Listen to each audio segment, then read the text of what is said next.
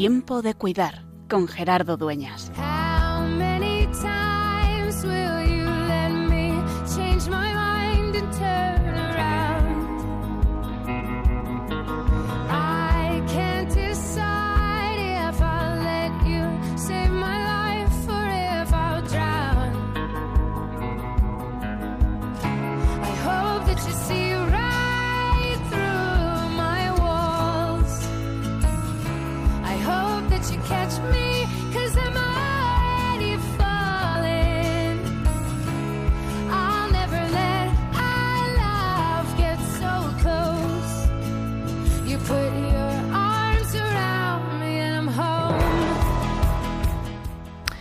Esta tarde me hacían una entrevista y me preguntaban qué era lo mejor y lo peor de ser capellán de hospital. La verdad que era una pregunta sin preparar y me ha cogido un poco a desmano. Pero me ha salido contestar que lo mejor era llegar al hospital y sentirte como en casa.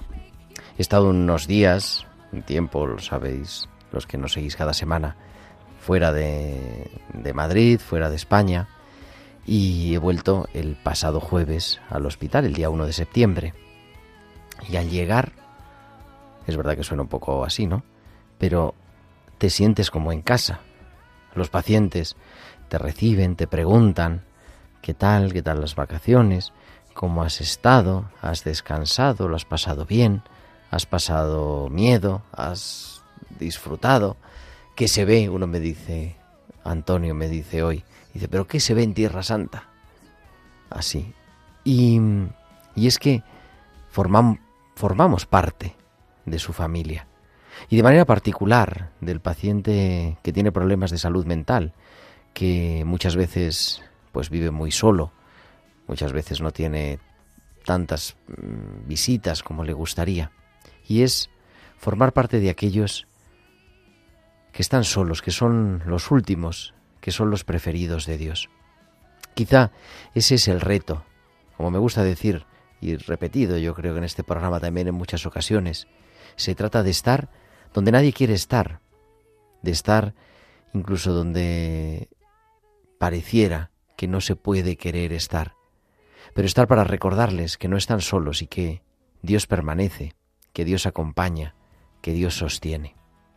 Por eso, le podía contestar esta tarde a la periodista que me preguntaba, ¿qué es lo mejor y qué es lo peor? Digo, pues no sé qué es lo peor, pero lo más bonito es poder entrar en la intimidad del que sufre y darle sentido a aquello que está sucediendo.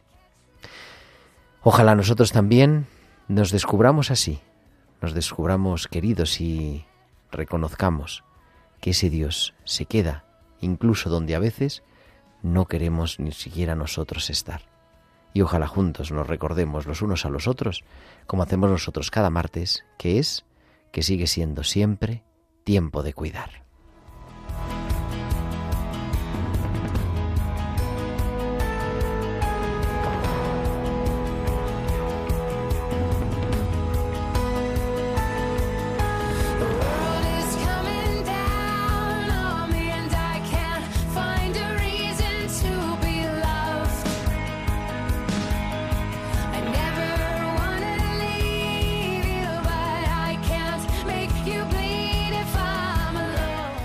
Pues muy buenas tardes, queridos amigos de Radio María. Son las 8 y 4, las 7 y 4 en Canarias, ya 7 y 5.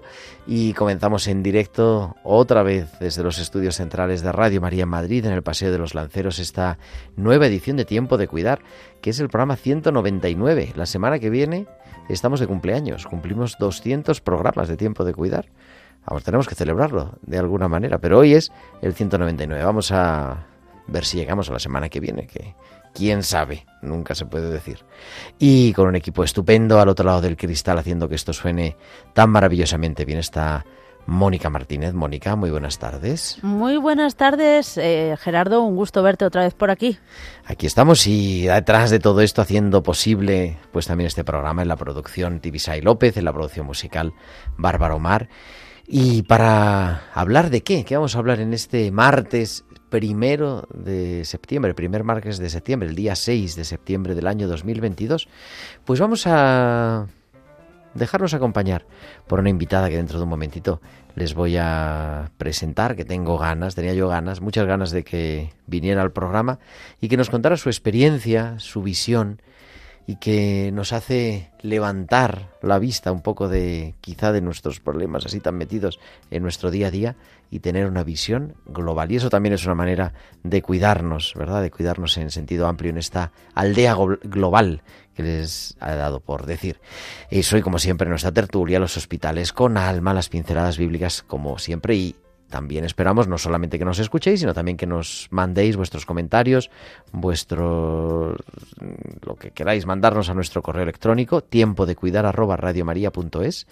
tiempo de cuidar arroba radiomaria.es, también que nos sigáis en las redes sociales. En Facebook somos Radio María España y en Twitter arroba Radio María Spain y podéis publicar en Twitter vuestros comentarios con el hashtag almohadilla tiempo de cuidar. Y además durante la emisión del programa nos podéis enviar vuestros mensajes de WhatsApp a nuestro número del estudio al 668 594 383 668 594 383. Me escribe Bárbara Omar, nuestra productora musical, dice, espero que lleguemos al programa 200.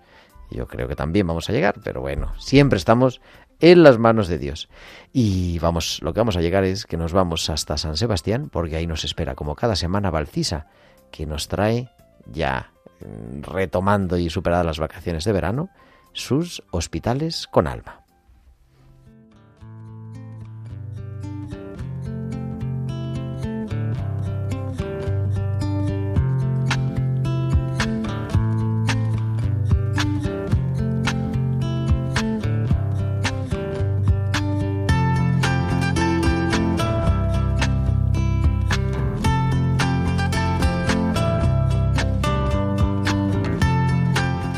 Como cada semana, Valcisa nos trae sus hospitales con alma. Muy buenas tardes. Buenas tardes, Gerardo, y buenas tardes también a todos los oyentes. Los hermanos también curan. La Fundación Juega Terapia sacó hace poco a relucir un anuncio con una de las mayores verdades olvidadas. Los hermanos también curan. Yo tengo cuatro, y son las mejores personas que saben cuidarme, y eso que ninguno es sanitario. Estoy acostumbrada a que el hecho de curar lo vea en un hospital, pero con ellos he descubierto que hay muchas situaciones que son dolencias del alma en las que ellos son los mejores cuidadores. No solo nos conocen y nos aceptan tal y como somos, sino que hacen una entrega de amor incondicional y sin pretender lograr nada a cambio. En especial, este verano, ellos han sido mis verdaderos ángeles de la guarda, pues aunque no con todos he podido estar todo lo que quería en verano, cada vez que estábamos en contacto buscaban curarme. Mi hermano mayor con sus sabios consejos, mi hermano pequeño hablándome de planes futuros juntos haciendo surf. Mi hermana pequeña es la persona más cariñosa que conozco. Y mi hermana mayor es nuestra gran bendición. No dudo ni medio segundo en coger un billete de tren y venirse a pasar el fin de conmigo. Ya, una vez encontrándome mejor, estaba pasando planta cuando una enfermera me dijo, Rosa hoy ha dormido muy mal y está nerviosa. Verdaderamente, quien sabe cómo tratarla y cuidarla es su hermana. Cuando fui a verla, le dije, Rosa, ¿dónde está tu hermana, que también te cuida? Ahora viene, me contestó, mientras su mirada se iluminaba de ilusión. Y es que Rosa también sabe que el mayor regalo que nos han dado nuestros padres en vida son los hermanos. Hasta la semana que viene. Pues hasta la semana que viene, Barcis. Aquí te esperamos, como siempre, en tiempo de cuidar.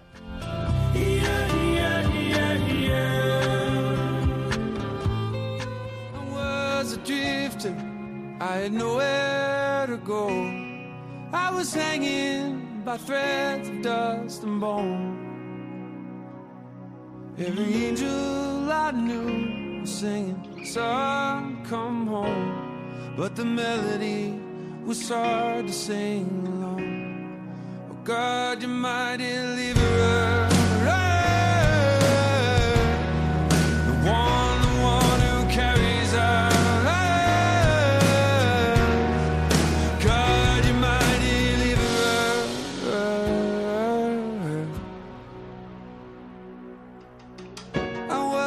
Trying for everything I did. And there's no way I can make a stand and win. When you realize the verdict is already in, and you let go of the brokenness within. Well, there's only one who could ever stand and win. Oh God, you mighty deliverer.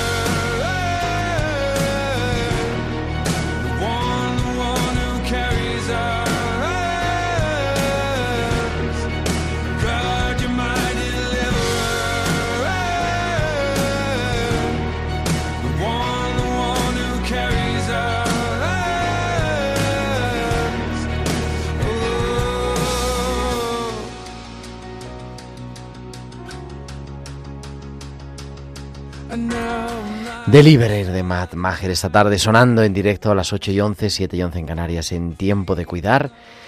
Aquí otra vez en Madrid y con decía yo que tenía yo ganas de que estuviera Marta aquí en el estudio en Tiempo de Cuidar. Marta González, muy buenas tardes. Hola, buenas tardes. Y bienvenida a Tiempo de Cuidar. Pues gracias por la invitación y sobre todo por la presentación, ¿no? Eh, en un tiempo en el que estamos acostumbrados a pedir estar en un programa en el que se hace apología del cuidar, es, es un lujo. Bueno, nada, nada, el lujo es nuestro. Periodista especializada en Oriente Medio, en geopolítica, en prevención de conflictos, en derechos humanos, antisemitismo, todo lo que se les ocurra. Está especia- especializada Marta. Pero, ¿cómo te has metido en estos líos? Uf.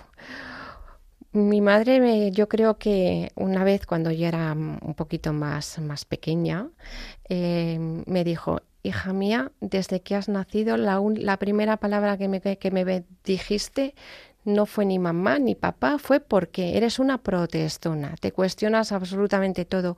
Y yo creo que de ahí parte eh, todo, todo mi interés por lo que estudio, trabajo, leo. Es una persona curiosa y sobre todo muy crítica, con espíritu muy crítico. Me gusta todo. y sobre todo lo cuestiono. Cuestiono absolutamente todo y creo que eso es lo que deberíamos hacer más a menudo.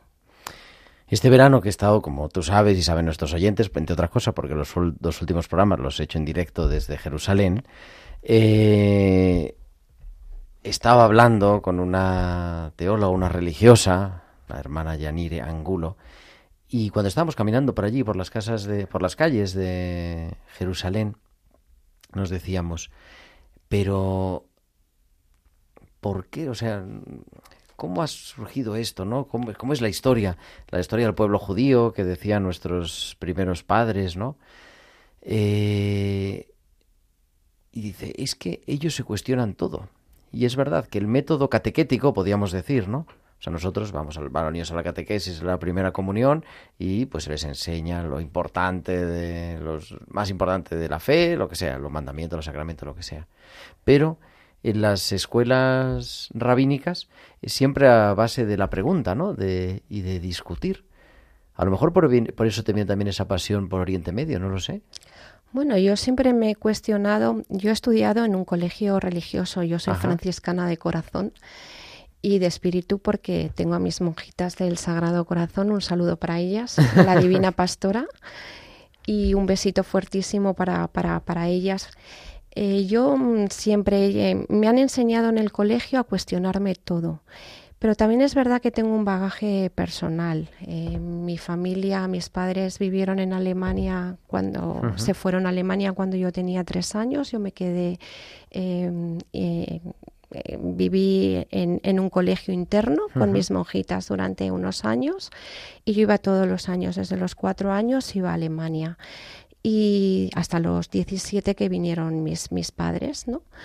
Y yo, yo recuerdo en Alemania eh, haber visto una pequeña sinagoga en el pueblecito de- en Baden-Württemberg, donde vivían mis padres, y en la universidad donde estaba mi madre, en Tübingen, y haber ido a Dachau, al, mm, al campo de concentración, cuando yo tenía ocho años. El, fue el verano que de pasar, yo soy ya muy mayor, soy de la EGB, entonces de- de- del paso de segundo a tercero de la EGB, que son los ocho años, ocho años, pues yo recuerdo eh, haber hecho una primera redacción para el colegio contando mi experiencia en, en Dachau y en Alemania, que había visto por primera vez eh, la película o las series del holocausto porque el, el, estudio de la memoria de la Shoah, del holocausto y del pasado en Alemania, toda Centro Europa en general, ha llegado muy pronto.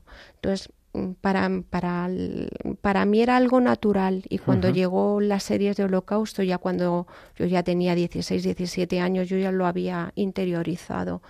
Y ya desde ese momento me había planteado esa pregunta de por qué a los judíos, por qué siempre hay esa fijación con echarles de todas partes, con culparles, al principio desde el punto de vista teológico, estoy hablando de siglos anteriores de antisemitismo, mejor dicho, de antijudaísmo, de el, el, pueblo de Icida, etcétera. Yo eso no lo he escuchado nunca jamás en el colegio, nunca.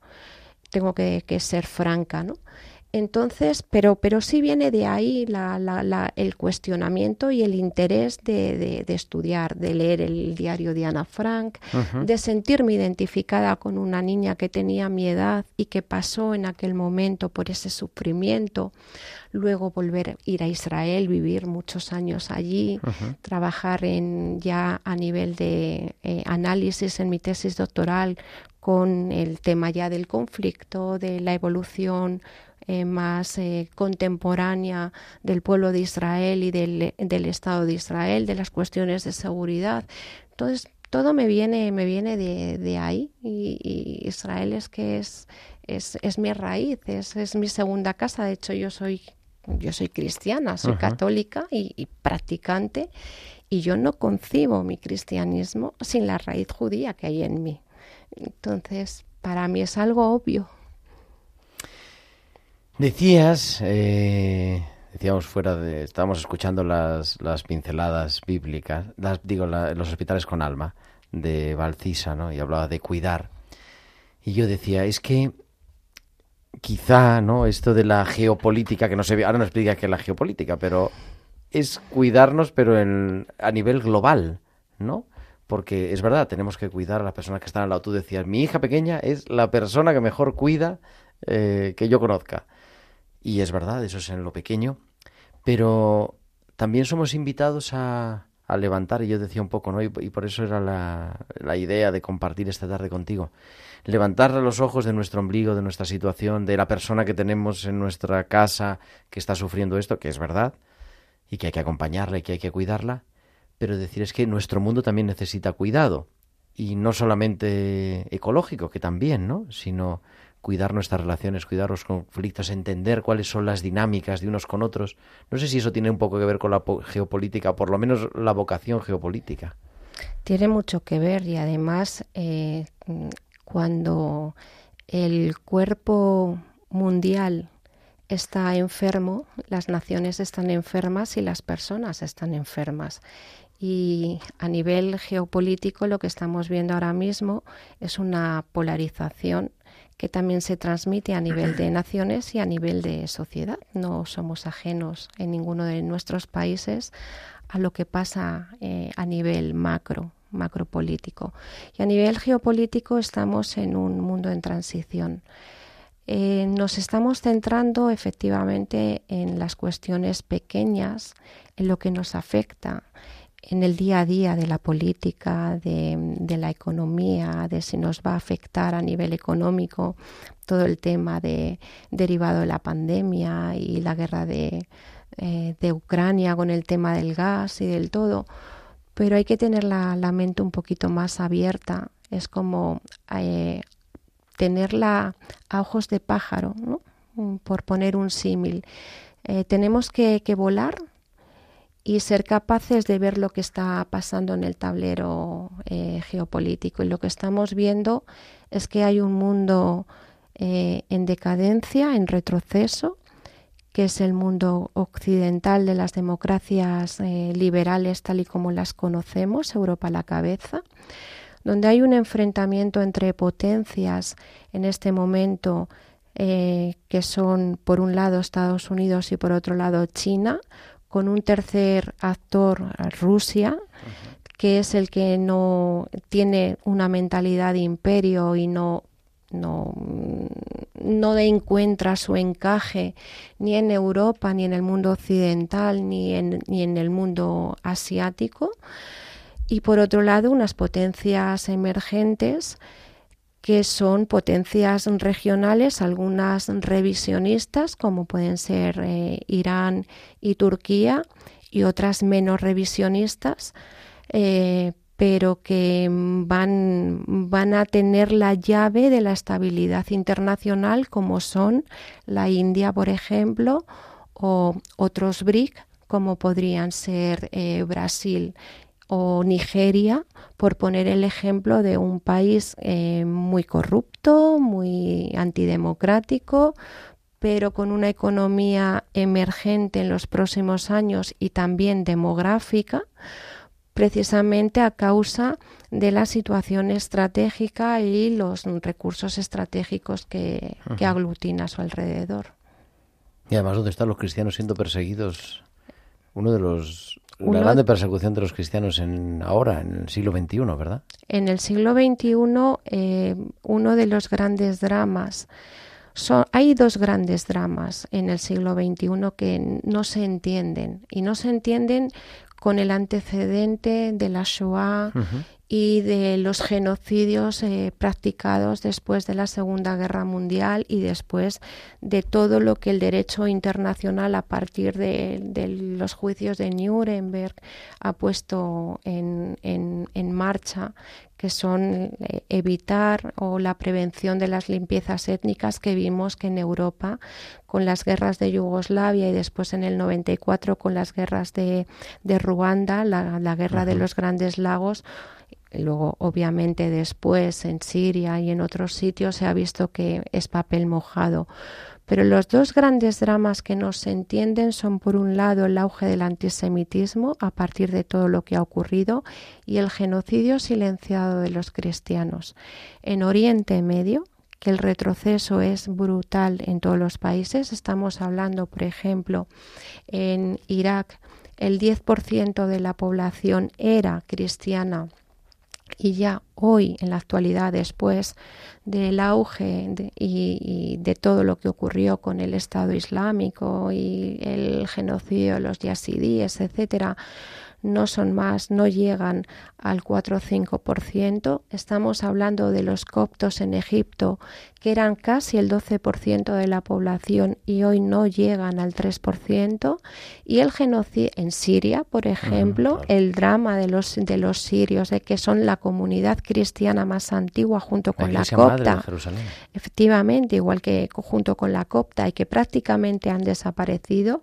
Pero luego el genocidio en África porque el Sahel, en toda la zona del Sahel, que es, un, que es nuestra frontera más directa para, para, España, es donde se están asentando precisamente los grupos terroristas de corte yihadista más, más brutales y donde el enfrentamiento entre las eh, marcas de Al-Qaeda y los grupos que están surgiendo en torno al desaparecido pero revitalizado Estado Islámico eh, están acabando con comunidades cristianas ya de por sí muy perseguidas por los propios gobiernos, porque el Islam en África eh, tradicionalmente es un Islam que pertenece a una o que sigue la rama mm, menos eh, radical o menos ortodoxa, por decirlo mm, de alguna manera. Mezcla muchísimo el animismo con, las costumbres eh, tradicionales autóctonas, em, ha sido muy tolerante tradicionalmente con los cristianos, que son mayoría en, en determinadas zonas, pero desde los años finales de los años 70, 80, principios de los 90 y ya desde luego a partir de, la eh, de la evolución de los grupos terroristas vinculados a Al Qaeda y, como he dicho ahora, al Estado Islámico, Boko Haram, estas marcas nuevas, em, la radicalización del mensaje del Islam eh, no solamente tiene un componente eh, de, intentar, como en otras zonas, asimilar o de convertir a los cristianos, sino de aniquilarlos. Entonces, ese genocidio em, silencioso es especialmente em, duro eh, y, especialmente violento desde el punto de vista del sonido, del sonido, de, de, de cómo suena o cómo debe, resuena en nuestra sociedad occidental, que en teoría somos los adalides de la democracia, de los derechos humanos, de la eh, cultura del cristianismo, ya no digo como fe, que estamos perdiéndola a marchas forzadas, pero por lo menos como cultura, como ese legado de una cultura que tiene su base en el en la teología judeocristiana, en el derecho romano, en la filosofía eh, er, griega, griega en toda esa evolución y que, las, y que estamos en un momento ahora mismo de, de animismo y de relativismo moral que somos incapaces de, de, tenderle la mano a esas personas que están realmente sufriendo. Decíamos, se me acumulan las cuestiones, pero en fin. Eh, te comentaba, ¿no? Que una de las cosas que he estado investigando en, Tierra Santa era cómo es eso, ¿no? El acompañamiento espiritual al final de la vida.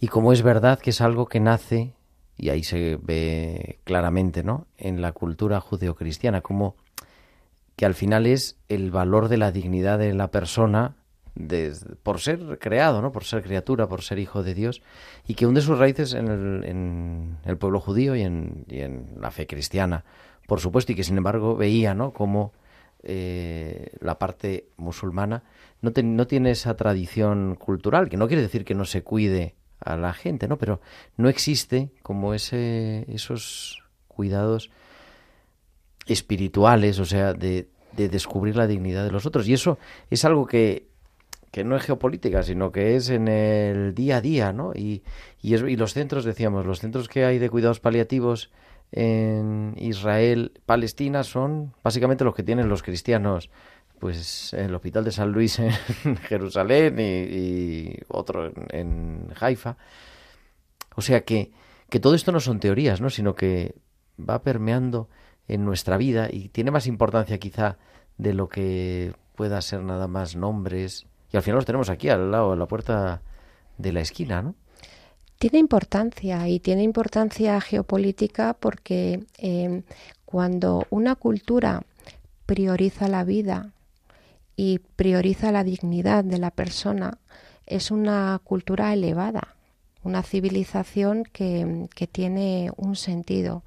Y cuando te encuentras con, con una civilización o con una cultura o con parte o con una ideología que forma parte, aunque sea minoritaria, de una cultura que de Ajá. alguna manera se intenta imponer por la fuerza. Pues yo no estoy hablando de que el Islam, todo el Ajá. Islam sea, pero cuando hay una parte de una eh, ideología, de una teología que se impone en esa teología global y que eh, prioriza la muerte eh, sobre la vida, entonces eso sí tiene una traslación geopolítica porque hay un enfrentamiento no solamente de países, sino también de, culturas y a nivel geopolítico y lo vemos en, en, Oriente Medio. Estamos viendo un choque muy radical en todos los conflictos que vemos en, en Oriente Medio cuando eh, eh, dos ejércitos eh, o dos fuerzas armadas eh, se,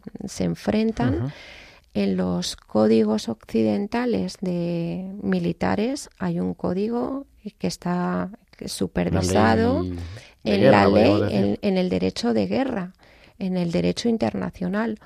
Y cuando tú ves cómo se enfrentan otro tipo de, de eh, organizaciones, no ya de ejércitos, que también, sino de organizaciones que son asimétricas, que en el mundo geopolítico los llamamos asimétricos o que están en zona gris, eh, son términos así como muy técnicos, pero, pero que están en ese limbo.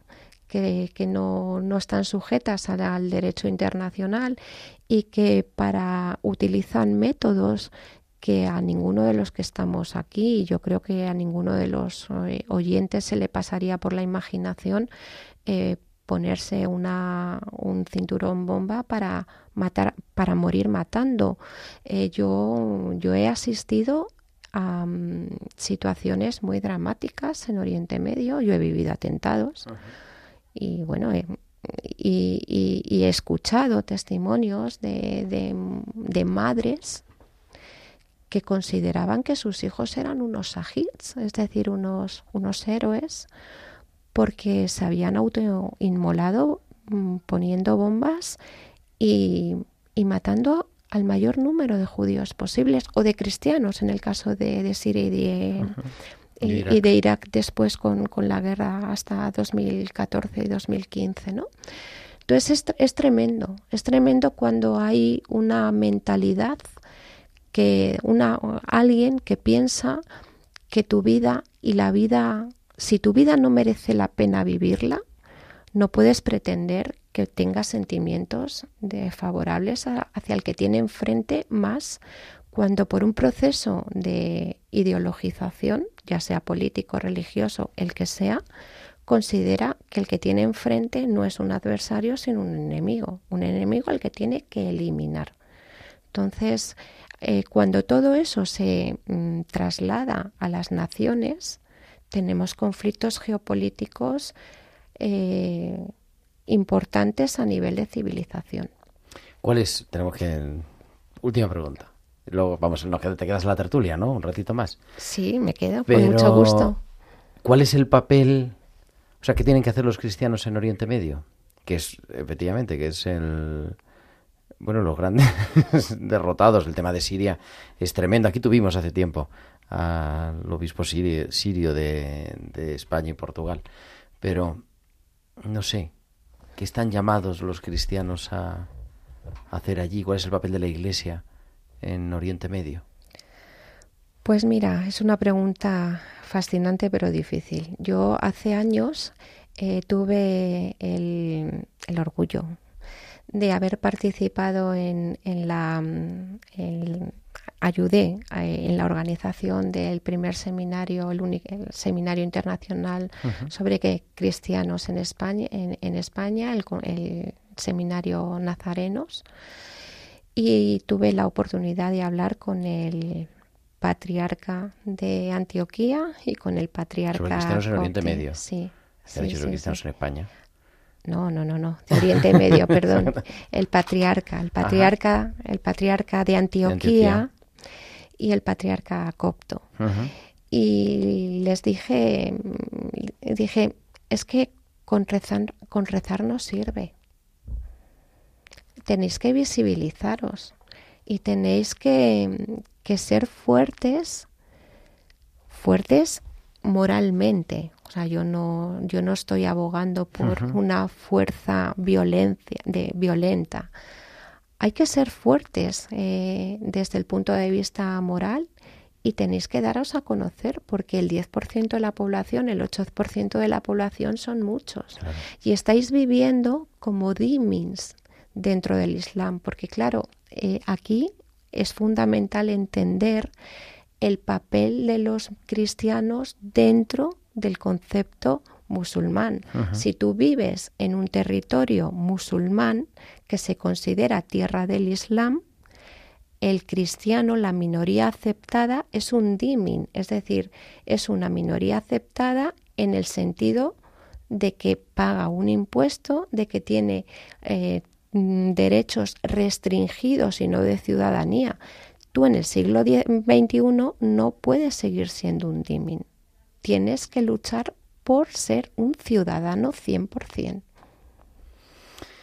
Pues, Marta, nos quedamos. Es que yo me, en fin, me quedaría escuchándote porque creo que, que hace falta ¿no? el organizar la cabeza y, y saber qué está pasando y cuáles son las dinámicas y qué es lo que pasa cuando leemos en el periódico esto o aquello, ¿no? Más allá de si uno es muy malo y el otro es muy bueno, que no se trata de eso, sino de descubrir, ¿no? Cuál es, ¿Cuál es el mundo en el que vivimos y a qué estamos llamados?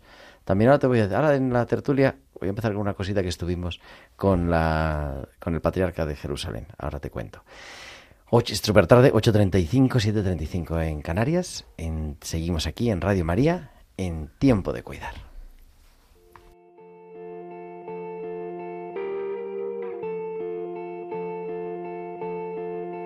They.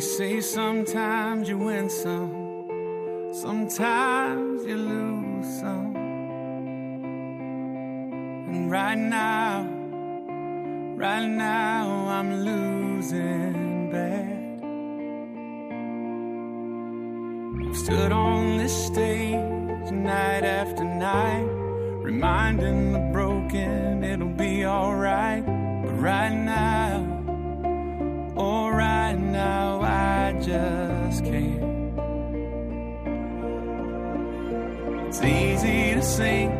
There's nothing to bring me down.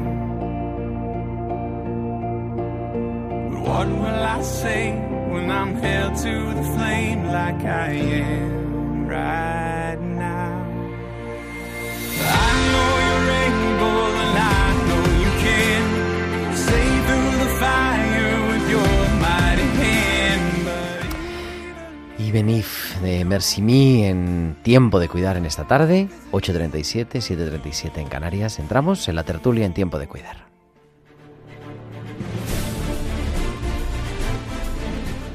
Y continuamos con Marta González. Marta, muy buenas tardes otra vez. Hola, buenas tardes otra vez. Y se nos incorporan dos de nuestros primeros espadas, Carmen Sánchez Carazo y Miguel Ángel María. Muy buenas tardes a los dos. Buenas tardes. Buenas tardes, Gerardo. Pero primero es espada, pero que están metidos en el submarino. Digo, ¿dónde estarán? Bueno, ¿cómo habéis pasado el verano, queridos? Pues bien, yo bien, con un calor, pero a mí me gusta tanto el calor que ahora lo que me da pena es que se vaya. Y- No me digas. Mira, ya hemos conseguido a alguien que sepa. Marta dice que también. También es de A mí calor. me gusta, a mí me gusta. Me gusta el sol, ahora los días son más cortos. Así que, bueno, ¿Y Miguel que está jugando con los niños en el parque? No, yo he estado de reforma. Me tocaba este año reforma y nos metimos en el verano a una gran reforma en casa y bueno, felices porque hemos acabado en tiempo, que con la que está cayendo dicen que es como una especie de milagro. Acabar la obra y que no subra el coste, que no suba el coste mucho, ¿no? Pero sí, sí, sí. Hemos dedicado las vacaciones prácticamente a eso. Bueno, bueno, si ya se ha acabado la obra, pues mira, eso es una cosa, eso es una cosa, felicidades, felicidades. sí. eso es una cosa buena. No sé si habéis podido escuchar, estamos hablando con Marta de cosas tan importantes que, pero bueno, ella también ha estado de vacaciones, no creas que todo es geopolítica, Marta.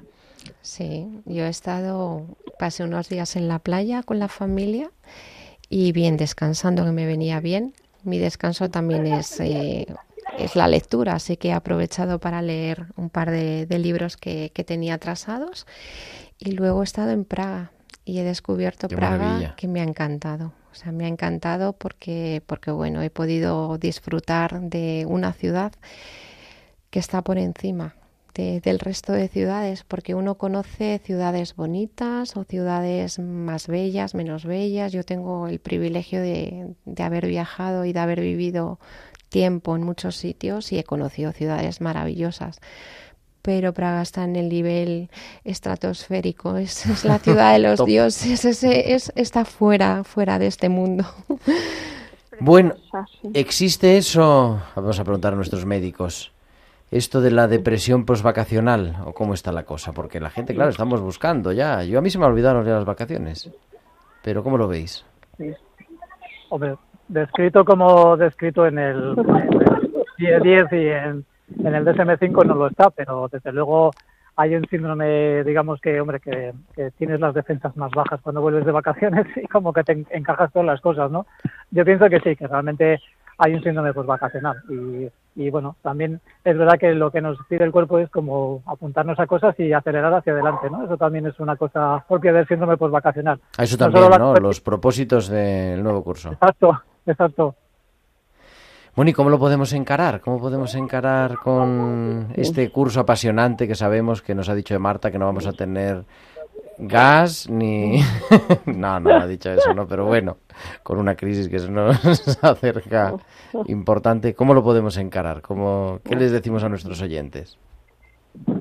Yo creo que tranquilidad porque obviamente pues, lo que más atañe a la gente es el día a día, ¿no? En el tema médico sobre todo, en el tema de medicinas, en el tema de abastecimientos y demás. Y hombre, salvo aquellas personas que por el tema de la carestía pues tengan que a lo mejor utilizar un tipo menos calefacción y por lo tanto se abriguen menos y tal y que puedan contagiarse o tener más enfermedades, pero bueno, yo en el tema médico no lo veo gran gran problema. Yo creo que España tiene suficientes reservas para aguantar el tirón, ¿no? Sobre todo pues para los sitios donde hay que atender a la gente y demás. Ya se vio con la COVID que no hubo problemas de abastecimiento ni, ni en el peor de los momentos, con lo cual, pues bueno, imagino que habrá ¿eh? unas reservas, yo no lo sé. Y Carmen, Yo creo, yo creo que hay muchas veces, en momentos así de crisis y demás, eh, que se generan muchos bulos, muchas exageraciones y creo que eso hay que intentar pale- paliarlo, ¿no? Y ver la realidad del día a día, ver que eh, que las cosas están ahí, que la farmacia sigue funcionando, que las medicinas siguen funcionando, que la comida eh, no hay desabastecimiento y bueno, yo creo que hay que ver las cosas con, realidad, no con bulos, no con exageraciones que nos quitan la paz y miedo. ¿no? Es muy fácil meter miedo a la gente. Eh, yo creo que ahora pues eh, pues hay muchas muchos intereses ¿no? para meter miedo. oye, dicen que va a venir la gripe tremenda. ¿Ya tenéis en el centro de salud, Miguel? No hay, a ver, lo que no se sabe es la fecha. Lo que sí que parece que va a haber una combinada de, de gripe con, con COVID, probablemente la cuarta dosis. Yo sobre las expectativas sobre la gripe siempre se dice lo mismo, que va a venir una gripe, que va a venir una gripe. Eso es verdad, nunca dice va a ser una gripe leve. Eso, esto depende de cómo se comporte un poco el tema del invierno, ¿no? Si es un invierno, pues más bien menos frío como fue el pasado, pues es que el pasado entre que eso, utilizábamos más la mascarilla, hubo una epidemia de COVID justo antes de la campaña de gripe y demás, bajó mucho, bajó mucho la, la esa. De hecho, se prolongó muchísimo la, gripe, lo que serían los, los casos centinela, se prolongaron en el tiempo, como no había pasado nunca, pues porque realmente iba piano, piano, piano, no era un pico como ha sido otros años, ¿no? Yo no lo sé, no lo sé, no. Tampoco se sabe cuándo va a empezar la campaña, aunque han dicho que igual el día 26, por lo menos aquí en Madrid, pero no es oficial todavía. O sea que bueno, 26 de octubre, digo. Quizá junto, ¿no? Eh, Carmen, Bueno, con yo creo que la cuarta dosis que- del COVID. Sí, yo creo que hay que vacunarse, hay que vacunarse, hay que prevenirlo y también pues eh, tener una alimentación sana, una vida, eh, dormir, intentar descansar, tener las defensas bien. Eh, bueno, pues todo eso también ayuda para eh, para todas para todas las enfermedades y sobre todo para la gripe, ¿no? Para tener las defensas fuertes eh, yo también aconsejo, aparte de vacunarse, pues eso, beber mucho líquido, intentar mm, descansar horas, aunque no se duerma mucho, pero sí descansar y tomar fruta, tomar comida sana. ¿Cómo llevas la vuelta al cole, Marta? Bueno, tú tienes mucha vuelta al cole en casa. Oh, Yo tengo vuelta al cole y a la universidad, porque yo tengo de todas las edades en casa. La llevo bien, eh, estoy recién llegada y, y- y bueno, yo síndrome de, de vuelta de vacaciones reconozco que no he tenido nunca, me lo tomo todo con mucha calma.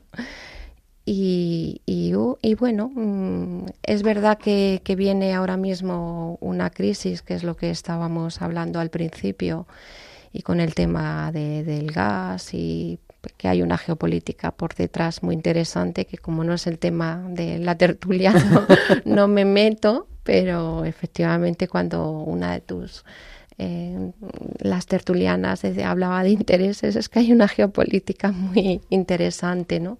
Pero en España eh, de momento tenemos asegurado el, el suministro, pero sí es verdad que empezamos una, una etapa de cambios en, en todo Occidente y que el mundo que conocíamos mm, antes de la pandemia pues eh, ya no, no vamos a volver en muchos sentidos, ¿no? Y, y bueno, estoy, estoy de acuerdo con lo que habéis comentado de mm, una vida sana, de, de propuestas de- y de propósitos.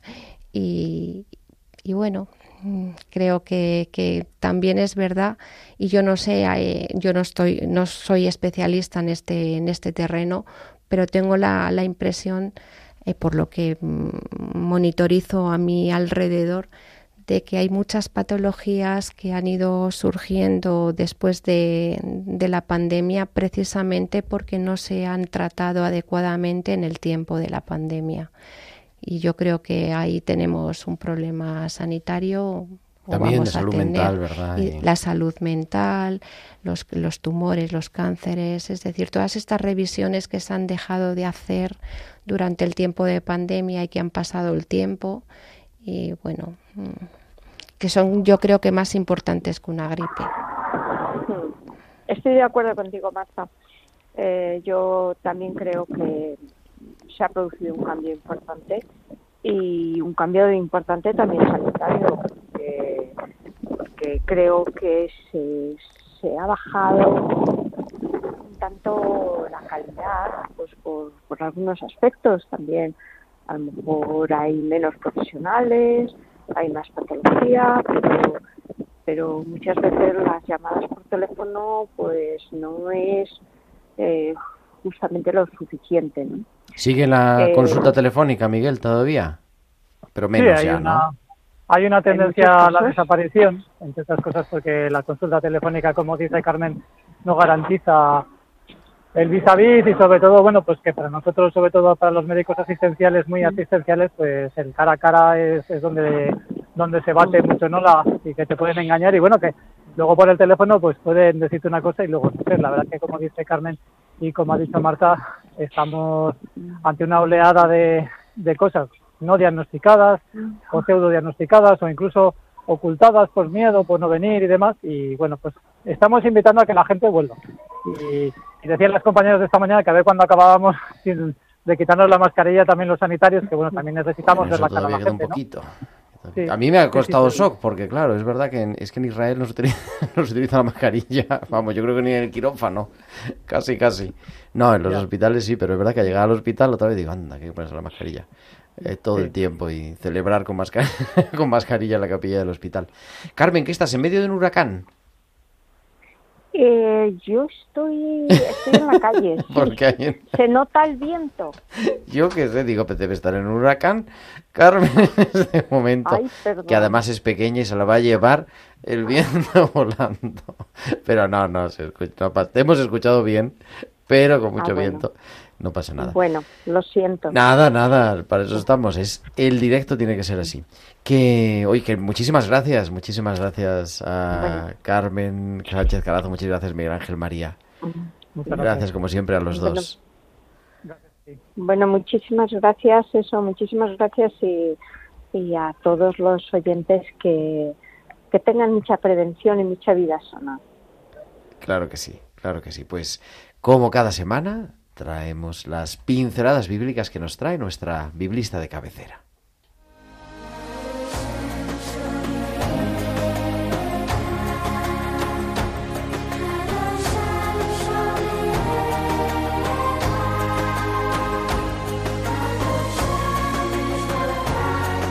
Y es la doctora Inmaculada Rodríguez Torné, nuestra biblista de cabecera, la directora de la revista Tierra Santa y una de nuestras más fieles oyentes que me dice, ¿se oye el despertador? Ahora te voy a contar por qué. Muy buenas tardes, Inma. Eh, buenas tardes, Gerardo. Pues y a todos mira. los oyentes también. Yo le podía echar la bronca a Marta porque le tendría que decir, Marta, apaga el teléfono antes de entrar. Pero resulta que no es su teléfono, es el mío. Porque yo tenía puesto a las 20.45, que es una hora, porque en, en, Pale- en- en Jerusalén es una hora más. A las 20.45 es un cuarto de hora antes de que empezara el programa. De tiempo de cuidar los martes. Era para eso la alarma. Pero, pero ha tocado en directo. Bueno, ¿cómo estás, Inma? ¿Todo bien? Bien, bien, todo bien, todo bien. Ya de Pues- vuelta y con ganas. Te escuchamos, como siempre. Sí. Bueno, hoy viene al pelo el Evangelio del día que, que tenemos en la lectura de- del día. Yo creo que me da tiempo de leerlo un pelín y comentarlo.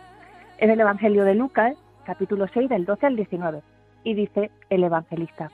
Dice, en aquel tiempo subió Jesús a la montaña a orar y pasó la noche orando a Dios. Cuando se hizo de día llamó a sus discípulos, escogió a doce de ellos y los nombró apóstoles. Simón al que puso de nombre Pedro y Andrés, su hermano, Santiago, Juan, Felipe, Bartolomé, Mateo, Tomás, Santiago el de Alfeo, Simón, apodado el celote, Judas el de Santiago y Judas Iscariote, fue el traidor.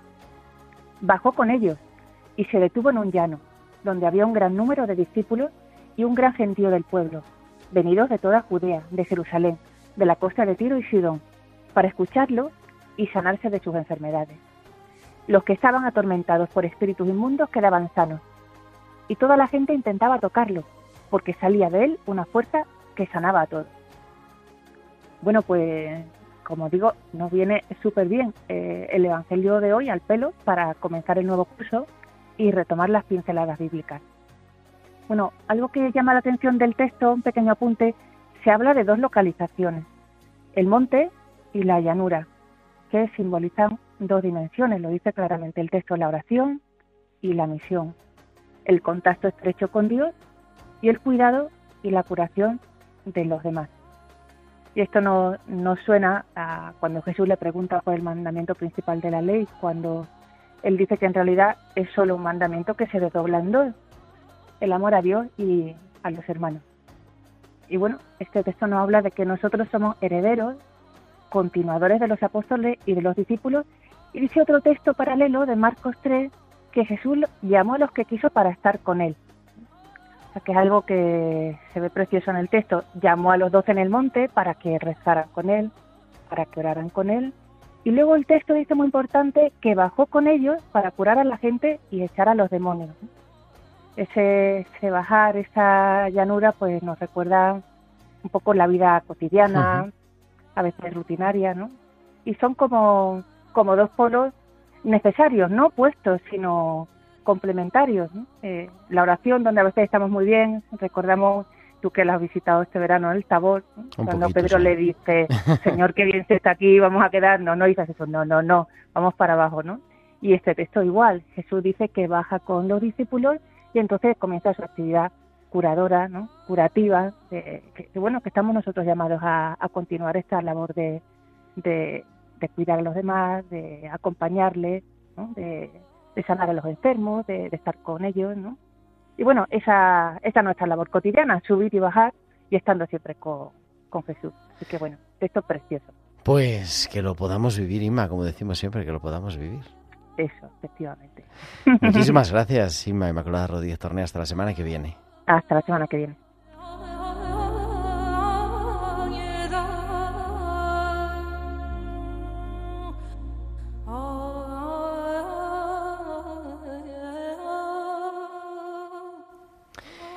Decía yo, Marta, que se me ha quedado una cosa que no he dicho y tenía yo que decir. Estuvimos con el patriarca latino de Jerusalén, em, eh, Pier Battista Pizzabala, y fue muy interesante, ya lo contaremos, pero decía eh, un poco de, hablando de quizá de esto de geopolítica eclesial o algo así.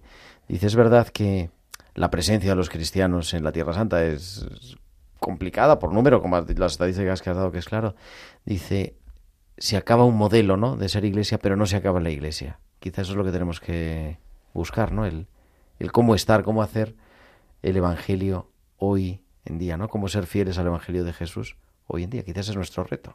Quizá el reto es, es, es ese, porque la, la, iglesia como institución es verdad que, que tiene, es antigua, pero lo que perdura es la fe y lo que la mantiene es la fe. Si no hay cristianos con fe, independientemente de que seamos católicos o eh, ortodoxos, eh, no habrá institución que la soporte. Y el reto es el mantenimiento de la fe en un mundo cada vez menos sacralizado, más iliberal y más radical.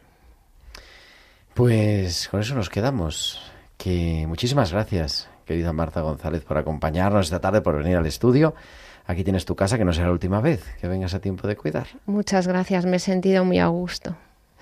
Y nosotros pues ya estamos llegando al final, son las 8.55, 7.55 en Canarias, pero volveremos el próximo martes, martes y 13. Ni te cases ni te embarques. pero nosotros estaremos aquí porque no es ni para embarcarnos ni para casarnos, sino para hacer radio y acompañarte como cada martes en tiempo de cuidar además programa 200. Muchísimas gracias, Mónica Martínez. Y ahora te dejamos a las 9 de la noche, a las 8 en Canarias, con Historia de la Iglesia, con Alberto Bárcena. Que tengáis una feliz semana, que sigamos cuidándonos los unos a los otros. Un abrazo de vuestro amigo el diácono Gerardo Dueñas.